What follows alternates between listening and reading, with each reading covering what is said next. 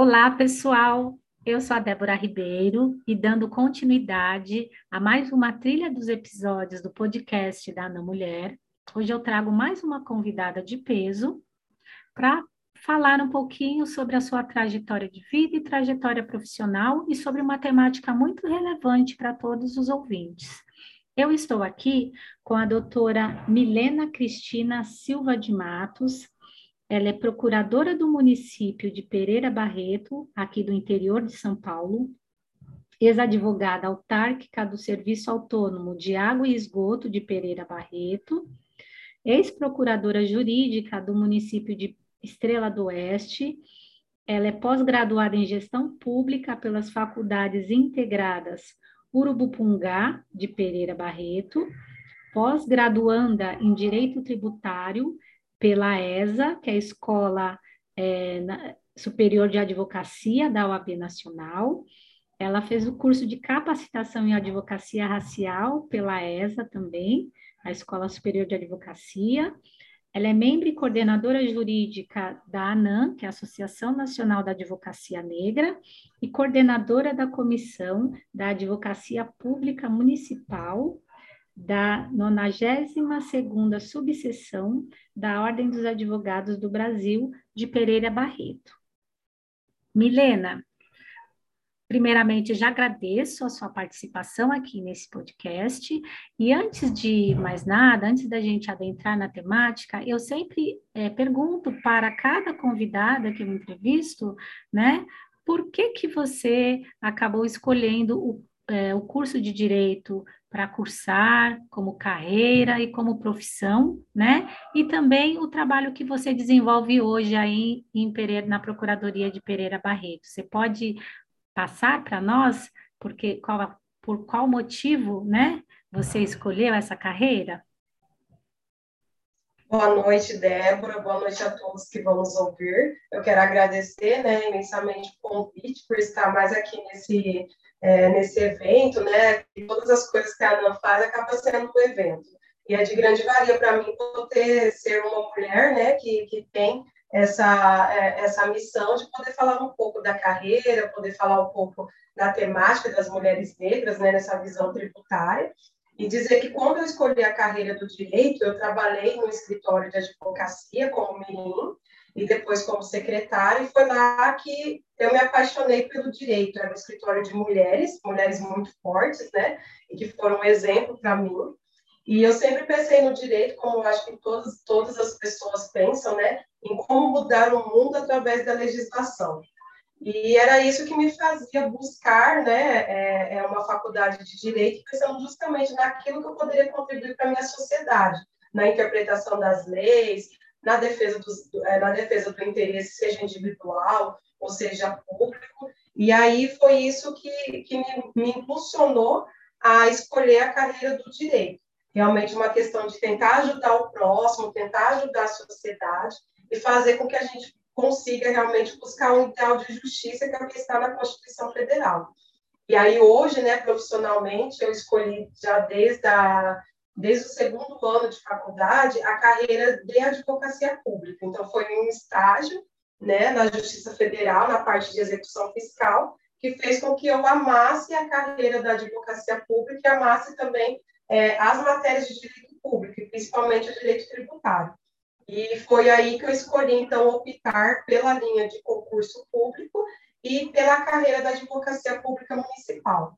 E a, a, essa, essa parte né, da advocacia pública nos municípios, ela vem sendo uma crescente ao longo dos anos, pela até um, uma, ações do Ministério Público, né, que estão é, forçando os municípios a terem procuradores no quadro efetivo, justamente para entender que nós, né, nós fazemos a defesa do interesse público do município enquanto ente político e não a defesa né, do, do governante, da figura é, do prefeito, da figura dos secretários. E aí a gente aqui dentro do município, a gente consegue contribuir na formulação de políticas públicas, na defesa do patrimônio público, que interessa a toda a sociedade, e contribuir também para que o gestor ele possa agir dentro do princípio da legalidade, da moralidade, que a atuação administrativa ela seja realmente com vistas ao bem-estar da coletividade, não com, vista a, com vistas né, à questão pessoal é, de cada gestor, de cada secretário. Então, é uma, uma carreira que eu escolhi e que realmente eu amo de paixão.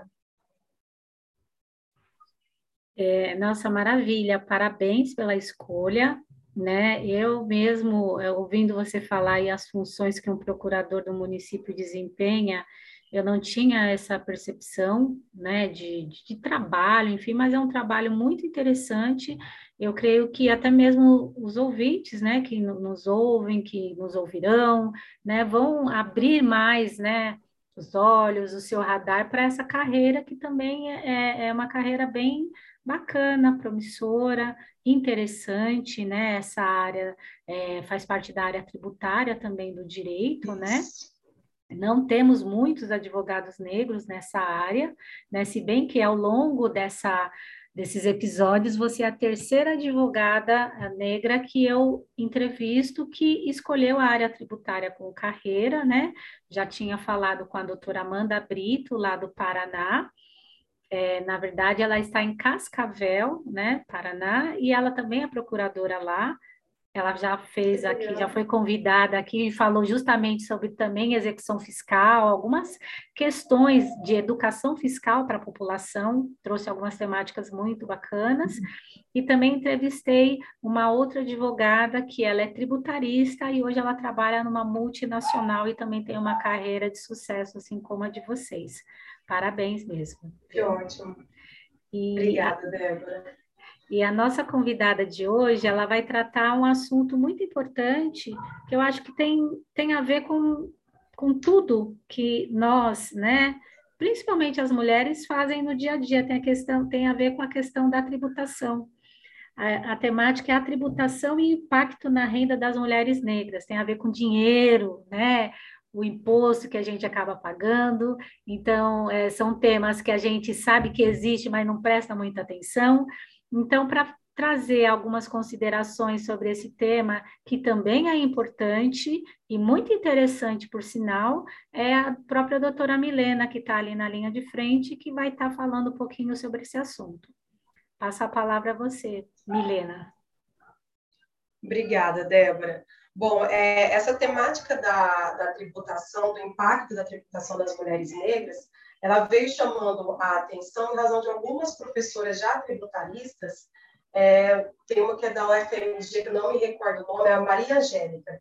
Ela é uma professora negra do UFMG e ela, junto com a Tatiane Pistelli e outras tributaristas, elas vêm desenvolvendo um trabalho é, do, impacto da, do impacto da tributação na renda das mulheres. Só que a professora Maria Angélica, né, e, e outras tributaristas, elas estão fazendo esse impacto na renda das mulheres negras. E por que isso? Porque grande parte das mulheres negras hoje são chefes de família. E por ser chefe de família, elas têm que manter grande parte sozinhas é, todos os gastos para casa, principalmente os gastos ligados ao consumo, como a cesta básica, combustíveis, aquelas que têm oportunidade, de repente, pagar uma escola particular. Então, veio percebendo essa crescente de ter uma, um, um alto impacto da, da, tributação, principalmente do consumo, na renda das mulheres negras. E, com base nesses estudos, é, o, a gente vem entendendo que o sistema brasileiro é um sistema regressivo. Né? Então, essa regressividade tributária, ela faz que, que a tributação ela ela entra primeiro no consumo, então a gente vai comprar um pacote de arroz, nós vamos pagar, né, vamos lá, cinco, quatro reais só de impostos. Então a gente tem uma tributação mais sobre o consumo do que o próprio patrimônio. E a ideia do direito tributário no estudo é justamente a gente tentar tentar é, tributar mais o patrimônio, mais a renda, né? Porque aquele que ganha mais ele tem que contribuir mais para o sistema e esses valores serem revertidos para a sociedade, principalmente para aquelas pessoas de baixa renda, através da educação, é, da saúde, de políticas assistenciais. E, no, e no, no sistema brasileiro tributário hoje, é ao contrário, o impacto dos tributos, eles são, é, é, em grande parte, em relação ao consumo. E esse impacto, é, ele vem trazendo uma, uma grande, um, um grande teste na família, na renda das mulheres negras, que em geral né, tem um, são serviços mais subalternos, são periféricas, ganham em torno de um salário mínimo quando ganham por mês, e vê grande parte daquele, né, de seu salário ser engolido pelo, pelo consumo. Teve uma, uma pesquisa é, do Instituto de Estudos Socioeconômicos é, entre os 10% mais pobres, 68,6% é, são negros, né, e a carga tributária é de 32%, e mais da metade, exatamente 35,59% são mulheres negras. Então, aí já fala qual que é essa desigualdade é, das mulheres negras também na questão da tributação. Então, a mulher, né, a mulher negra passa por isso, ela, ela é uma mulher negra pobre, periférica, não consegue né, ter acesso a, a, a, um serviço de qualidade, serviços públicos, né, que às vezes nas capitais é, são serviços mais precários, e ao mesmo tempo ela sofre esse alto impacto é, na renda sobre o consumo. Então, tem que, é, realmente tem que fazer uma escolha daquilo que vai consumir. Né? Eu vou deixar de comprar um arroz para comprar uma carne, que é o que a gente está vendo né, no Brasil atual, que as pessoas estão fazendo escolhas do que comer para que toda a família possa comer, né? E não pode optar por um alimento básico, por exemplo, que seria a carne. É... E aí também é, eu fazendo um, um, recorte aí com relação a isso, realmente nós estamos vivendo esse momento, é, porque você vai ao supermercado, principalmente as famílias que, que vivem com um salário mínimo, que é R$ 1.200, né, 1.212, alguma coisa nesse sentido, uma ida no mercado que você vai, pelo menos você vai deixar 100, 200 reais ali. Você deixando 120 reais no supermercado, você já está gastando 10% da renda de um trabalhador de um salário mínimo. Fora as contas de consumo, né? É, vestuário e outras coisas mais, né? A, é, realmente o nosso, é, isso eu não sei se tem muito a ver também com o poder econômico do nosso dinheiro, mas esse impacto é uma, é uma conta que você fala, eu estou vendo assim claramente, né, que realmente pesa muito mais é, pros, para as pessoas mais pobres, os pobres ficando mais pobres e os ricos ficando mais ricos. Essa, na verdade, é a percepção que, ouvindo você falar, que eu que está vindo agora na minha cabeça, assim, abrindo, né? Um outro olhar, uma coisa com muito mais atenção. Esse é meu recorte, pode voltar a falar. É isso, é isso mesmo, Débora. É o que a gente está vendo, na verdade, experimentando é, é, do Brasil desde né, da, da emenda constitucional de 67, na época que foi, que foi realizado então, o Código Tributário Nacional. Na Constituição de 88, a gente percebeu uma alteração da questão tributária, mas em relação ao patrimônio e à renda. E a renda, que é o princípio da igualdade ou da capacidade contributiva, né? que é justamente essa ideia de quem é, ganha mais, você contribui mais para o sistema, e quem ganha menos, contribui menos. Só que aí a, a, né, a finalidade da Constituição, ela vem com os anos acabando né, não concretizada, porque o impacto na renda, ela é sobre o consumo, né? Então, sobre o consumo, a gente destaca o ICMS, o PiscoFins, em alguns municípios, né? É, tem o ISS, então essas altas cargas de, é, de impostos faz com que onera muito o mínimo existencial, né, para as pessoas que mais precisam. Então, às vezes, dependendo da nossa, é, da nossa renda, a gente sente né, a, o impacto econômico da, das variações de preço, mas para quem ganha um salário mínimo, sente o dobro, o triplo do que nós hoje é, é, vem sentindo. E qual que é o, o, a ideia? Né? A ideia que, que já estão tendo vários movimentos é no sentido de que, essas, é, de que haja um recorte também de gênero e racial nessa nova reforma tributária né, no sentido de que o, o governo, né, a, é, a, a, Câmara e o Senado, eles façam audiências públicas, façam debates, utilizam como fonte os estudos socioeconômicos, o, a frase do IPEA, para ver aonde que, que, que esse imposto ele está sendo mais agressivo, que aí eles vão perceber que é justamente na camada mais pobre da, da população e também em relação às mulheres negras. É lógico que a gente não pode pensar em variações, né? de, de impostos progressivos sobre o consumo só em relação à mulher negra, mas aí precisa ter o que uma diminuição desses impostos no consumo, de forma a atingir também né, as mulheres negras, atingir a, a população é, que, a população mais pobre do país. Então, os estudos estão avançando nesse sentido. É, teve até uma, uma ação é, que, no STF já questionando é, uma DPF 655 do FENAFISCO. É, eles ingressaram com essa ação, com o apoio da Oxfam Brasil, para que, então, o STF ele pudesse reconhecer o estado de coisa inconstitucional em relação à questão tributária, né? Porque aí a gente tem esse contraponto da capacidade contributiva e da igualdade material na questão tributária, só que ela é aplicável basicamente hoje no patrimônio e na renda. A gente não tem isso nos impostos ou nos outros tributos em relação ao consumo. E aí essa ação, até é, onde eu tinha realizado a pesquisa, ela ainda estava pendente para algumas providências junto ao STF. Então, a, a, a ideia realmente é, dessas associações né, que ingressaram, do FENAFISCO e da É fazer com que a próxima reforma tributária ela seja uma reforma tributária é, mais igualitária e que haja realmente uma justa distribuição da renda, porque até hoje a gente tem assim é, tem muitos tributos que são pagos, né, pelo brasileiro, mas ao mesmo tempo no Brasil deixa de tributar as grandes fortunas, né? Então quem hoje hoje quem tem um navio, quem tem uma lancha, é, quem tem um jato não sofre nenhum tipo de tributação.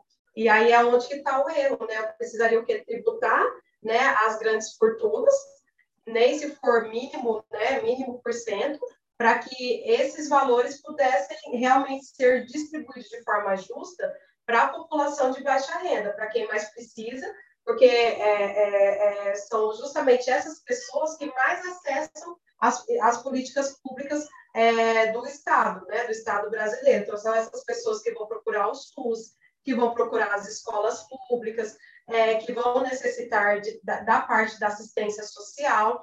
E, então, o parâmetro que a gente sempre faz é essa desigualdade em relação à tributação.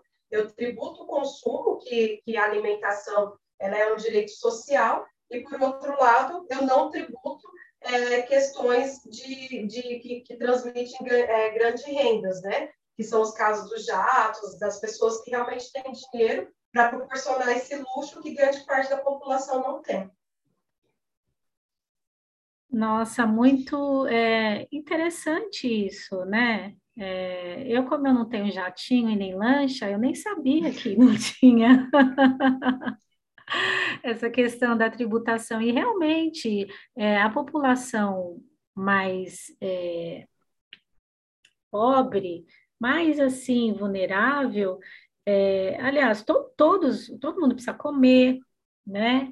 É, ter essas coisas de consumo, comer, pagar uma conta de água, uma conta de luz, gás, enfim, e é, um, é uma disparidade muito grande isso que você está trazendo assim para nós em termos tributários, né? Você, como profissional atuante aí na área, você vê, é, vislumbra algum êxito né, nessa questão da reforma? É, como que é uma coisa que será, essa reforma ela está sendo ainda trabalhada, costurada, ou é uma coisa que já vai, é, vai para o próximo governante aí determinar, ai, vai, vai ser, vamos fazer a reforma tributária. Tem uma data específica ou é uma coisa que ainda está sendo estudada a longo e vai ser alguma coisa para ser conversada a longo prazo, até que essa a DPF que você mencionou aí, é, pelo que eu entendi, ainda não teve um julgamento definitivo, né? Isso, essa reforma é, tributária, ela vem passando já, né? É de governo para governo, na verdade. E aí o governo atual, ele, assim, eles vêm com essa proposta, eles estavam, né, loucos para aprovar todas as reformas possíveis, como a trabalhista, a previdenciária, é, e estão paradas a reforma administrativa em relação ao funcionalismo e a reforma tributária. Talvez pode ser por, por ano eleitoral, né, por uma questão é, mais política, ou também por essa questão de demandar maiores estudos. Então, todas as vezes que alguém né, é, provoca o STF em relação a algumas questões, o governo tende a dar uma recuada, né, para evitar que depois daquela reforma ela, ela gere né, inúmeros problemas judiciais. Mas eu acredito que essa reforma ela está realmente em vias de acontecer, é, é, talvez não esse ano, mas para o próximo presidente, porque o sistema tributário ele é um sistema tributário um pouco complexo, então até na prática, né, principalmente para os profissionais é, que atuam do lado do contribuinte, ele acaba sendo um, um, né, um, muito complexo, nós temos muitos impostos, é, tem a questão dos impostos municipais, estaduais, federais, a gente tem inúmeras contribuições, então fica realmente um pouco complicado, né, na prática, para quem atua, trabalhar com essa quantidade hoje de impostos que nós temos. Por outro lado, nós temos já é, umas reivindicações dos municípios, né, é, na questão de que é, uma pretensão de, que, de se unir dois impostos, que seria o ICMS, que hoje é do Estado, e o ISS, que hoje é do município. Então, para os municípios pequenos, né, como que, o que eu moro e atuo, a gente vai ter uma queda na arrecadação se for feito dessa forma. Então, a ideia é tentar unir alguns impostos que sejam federais e os impostos municipais, como hoje nós temos três, né, que é o ICMS, o ITB e o IPTU, ficar da forma que está. Porque o, o, né, os municípios eles são realmente prejudicados na repartição tributária, é, os estados e a União tendem a arrecadar muito mais do que os municípios, e, e a, reforma, a reforma tributária, da forma que está, está é, tá sofrendo crítica pelos prefeitos, pela confederação né, dos municípios, justamente na unificação é, desses dois impostos, porque aí vai ficar mais difícil ainda da gente saber aquilo que seria prestação de serviços que o município poderia tributar e aquilo que seria é, é, a distribuição né, é, de consumo, sobre o consumo, no caso do ICMS, sobre o consumo, mercadoria, né, serviços. Então, ficaria um pouco mais complexo esse sistema que já é, né, que já é tão complexo. Então, a crítica que eu percebi mais foi em relação à capacidade contributiva, a essa igualdade, a questão de, de ter realmente um, né, um impacto sobre o consumo em relação à perda que os municípios podem sofrer com essa junção de impostos. Nossa, bem, maravilha, Milena.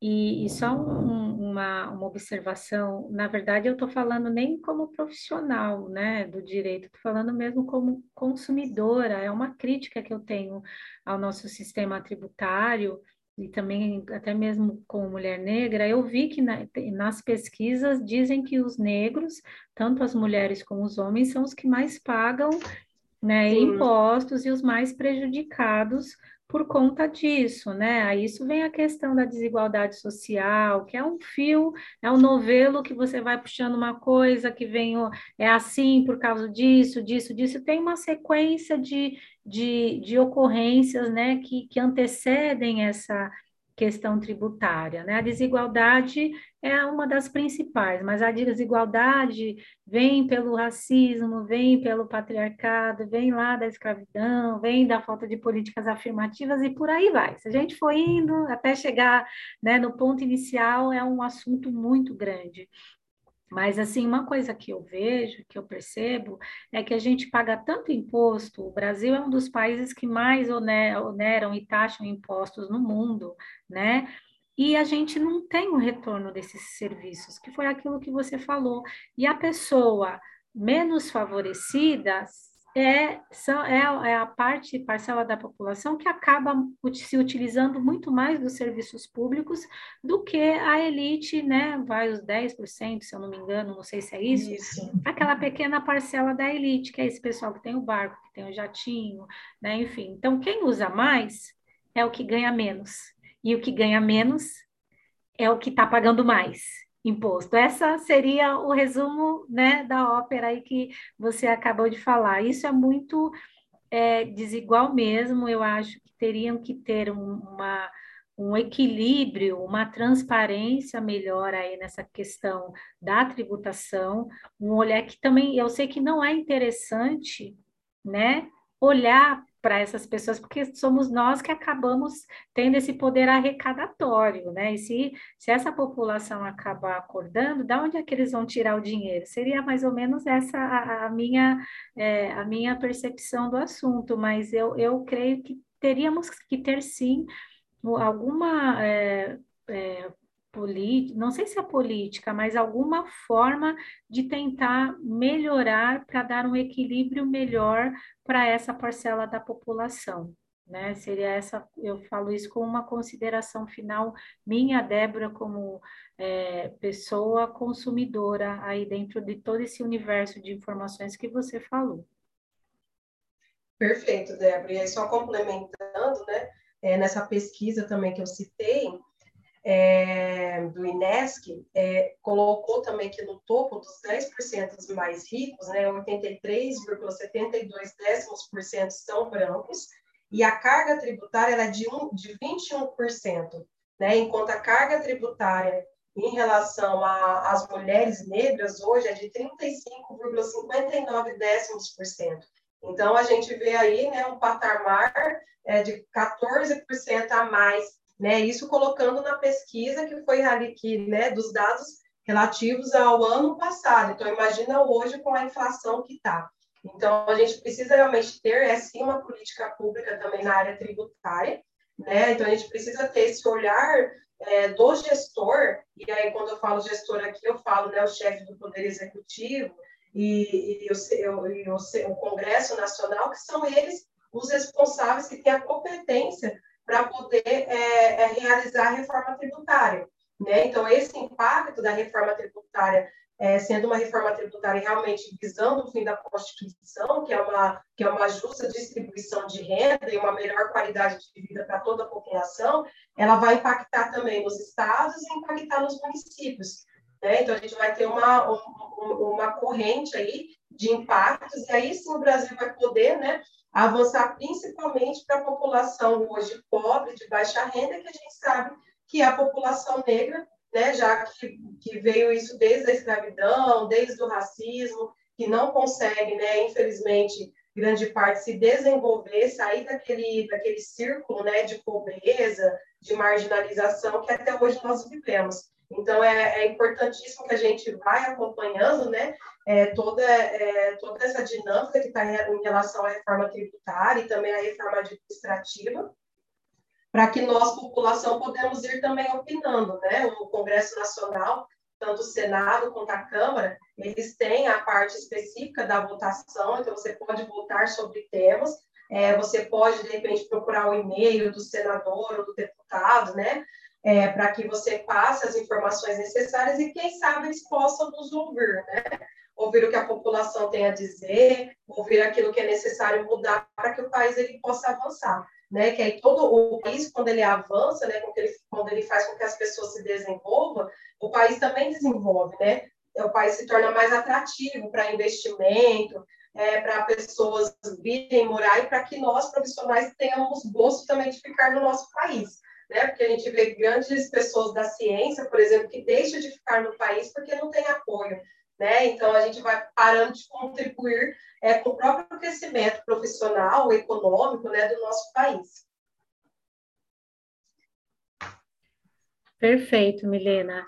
É, excelentes considerações as suas, né? E realmente é muito pertinente essa temática, né? É óbvio que eu tenho que falar, tenho que aproveitar isso para aqueles ouvintes, para que todos que nos ouvem aproveitar essas informações, é, usar isso como arma, já que estamos num ano eleitoral, e é para que as pessoas saibam usar né, a melhor ferramenta que tem em suas mãos, que é o voto, e saber escolher corretamente, né? Estudar um pouquinho melhor o candidato, não deixar para escolher lá na hora, ah, esse aqui é legal, esse aqui é famoso, esse aqui é engraçado, para votar corretamente dentro daquelas políticas que serão e dado o cronograma do planejamento que determinado candidato vai apresentar e, e, com base nisso saber cobrar, porque a, a população é toda é, tem um total interesse para que essas é, políticas, né, é,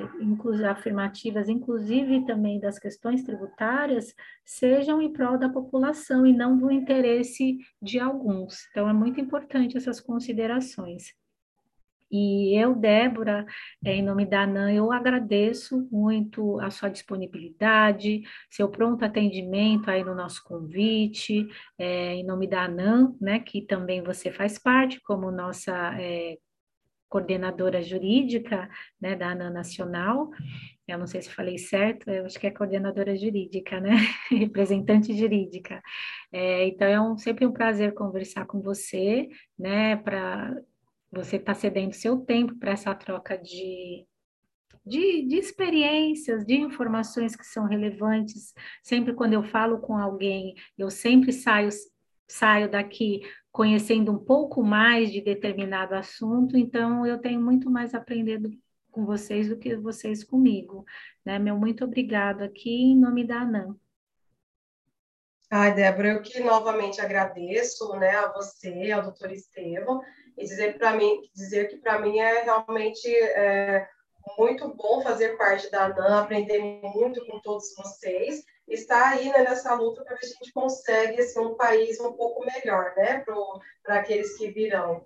E, é, e espero ter contribuído também para quem vai nos ouvir e falar para as pessoas para que pesquisem sobre o tema. Tem um grupo na, na FGP que está debatendo também sobre isso e é interessante porque a, que a população realmente entenda né, que o poder está na mão do povo. Então, é o povo que precisa realmente pensar no seu voto, né, escolher com, com sabedoria aquela pessoa que vai colocar para te representar, isso em todos os poderes, e principalmente saber é, a forma de cobrar, né, e como cobrar também. Não adianta, às vezes, só usar das mídias sociais, para xingamentos, que é o que nós vemos muito, né, em municípios pequenos, sendo que a porta né, da, do município, do estado, da União está através também das auditorias, né? Então façam-se ouvir, mas ouvir como uma, ouvir né, de uma forma um pouquinho mais mais delicada para que aquela sua pretensão, né, possa ser atendida, para que possa ser estudado também, né, pelos gestores e, e ser colocado em prática.